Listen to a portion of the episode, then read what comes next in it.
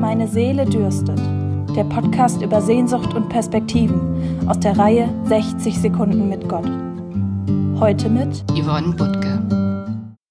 Immer noch kann ich die Bilder aus unserer Innenstadt und rund um unsere Marienkirche, das Gemeindehaus oder den Kindergarten nicht vergessen. Ein Tornado, hier bei uns in Lippstadt.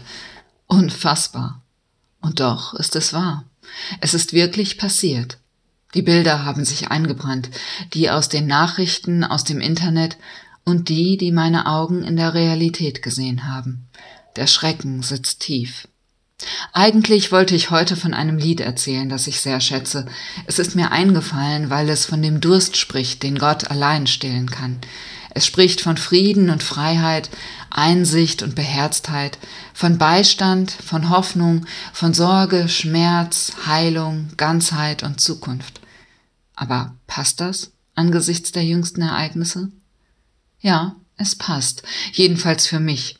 Denn den größten Durst, den meine Seele gerade spürt, ist der Durst danach, bewahrt zu werden, behütet zu werden, was auch immer das Leben für Mögliches und Unmögliches bereithält. Und das Wissen, dass wir Menschen dies ganz oft selbst nicht in der Hand haben, bei einem Tornado nicht und bei anderen Dingen auch nicht. Wir können unseren Teil beitragen, vorsichtig und vernünftig sein, aufeinander achten, einander helfen, aber alles andere steht in Gottes Hand, denn bewahrt und behütet sein ist viel mehr als verschont bleiben oder wieder auf die Beine kommen.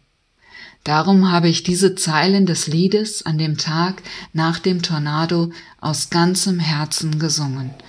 Und es war weniger ein Lied als vielmehr ein Gebet. Dass du, Gott, das Sehnen, den Durst stillst, bitten wir. Wir hoffen auf dich. Sei da, sei uns nahe, Gott. Da wohnt ein Sehnen tief in uns, o oh Gott, nach dir dich zu sehen, dir nah zu sein.